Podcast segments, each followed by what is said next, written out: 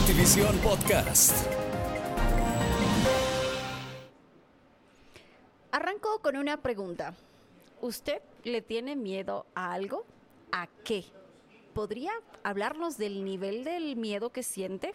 Bienvenidos a Notivisión Podcast. Hoy hablamos justamente del miedo y tiene que ver, claro, por la cercanía, por ejemplo, de esta celebración que si bien no es de nuestro país, de alguna manera ha llegado en niveles mucho menos inferiores. Claro, hablamos de Halloween, pero claro, las plataformas en redes sociales, las plataformas para ver series y películas, sobre todo en esta época del año, se inundan de películas de terror, que dicho sea de paso, son las más vistas. ¿Por qué? ¿Por qué nos atrae el miedo? Una vez más, bienvenidos. Ese es el tema que hablaremos hoy. ¿Será una sensación?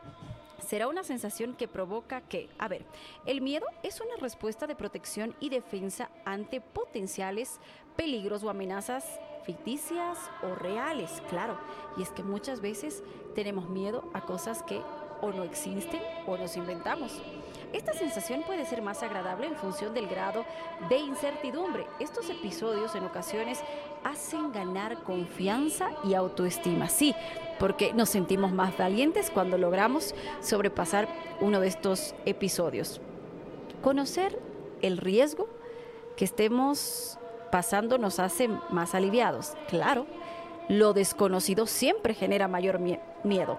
A pesar de las contradicciones que pueden generarse o que puedan parecer aquellas eh, personas que afirman que les gusta el miedo y disfrutan viendo algunas películas de terror, lo cierto es que el factor del riesgo juega un papel determinante. El miedo es una respuesta de protección y defensa, se lo reiteramos, ante estos potenciales daños o amenazas ficticias o reales. Por eso, la sensación es más agradable para las personas cuando están preparadas para ello o asumen una experimentación en el temor cuando vean una película de terror, por ejemplo. El miedo habitualmente va acompañado del el aumento de tensión arterial, de respiración acelerada, sudoración, temblores, nervios, sensación, desprotección, ganas de gritar y no poder, porque el susto nos gana y nos quedamos sin habla.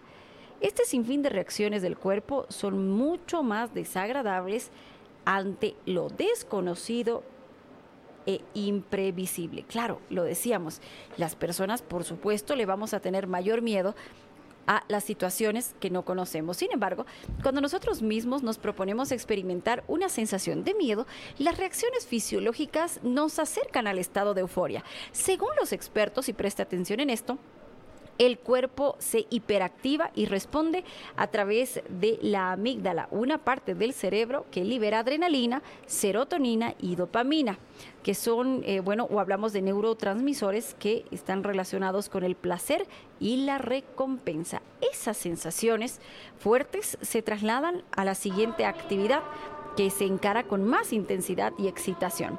Diversos estudios psicológicos apuntan a que las personas que se animan a vivir episodios de miedo controlados ven reforzada su autoestima o se convencen de que son más valientes, por lo que ganan confianza y seguridad. Eso también hace que se atrevan a mayor cantidad de situaciones o simulaciones de terror que son más impactantes. Hablemos un poquito de la psicología del miedo. ¿Por qué nos atrae exponernos a los estímulos del terror? Escalofríos, taquicardia, sudoración, un nudo en el estómago. Somos capaces de deleitarnos con estos estímulos únicamente cuando los experimentamos en una situación que sabemos puede ser controlada. Claro, muchas personas cuando ven, por ejemplo, películas de terror sienten miedo, pero saben en última instancia o su subconsciente tiene clara la idea de que es una película y que no va a suceder. Entonces la situación está controlada. ¿Por qué nos fascina el miedo? Ya vamos a otro nivel, fascinación del miedo. Estos síntomas que expresa el cuerpo son algunas de las sensaciones que tenemos cuando sentimos miedo. Claro, lo decíamos, escalofríos, nudo en el estómago, al ver una película de zombies, exorcismos o casas encantadas. A priori, nuestro instinto debería ser huir de todo aquello que nos hace sentir mal. Sin embargo, nos fascina.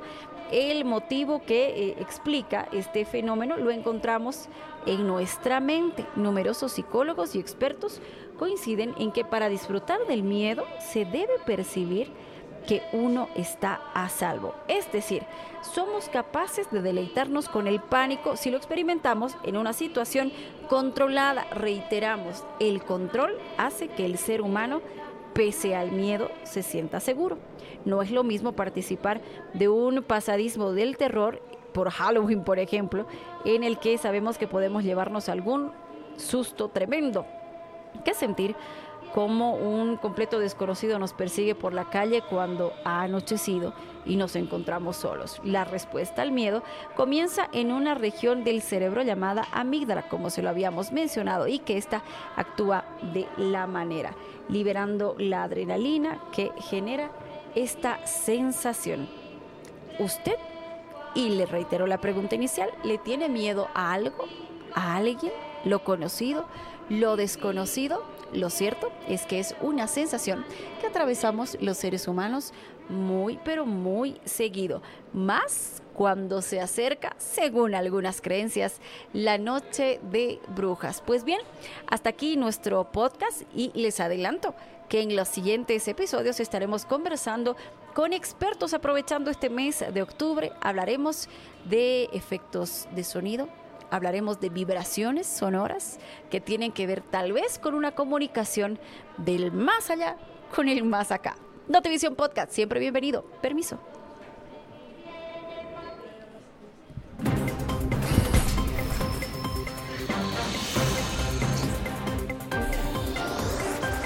Notivisión Podcast.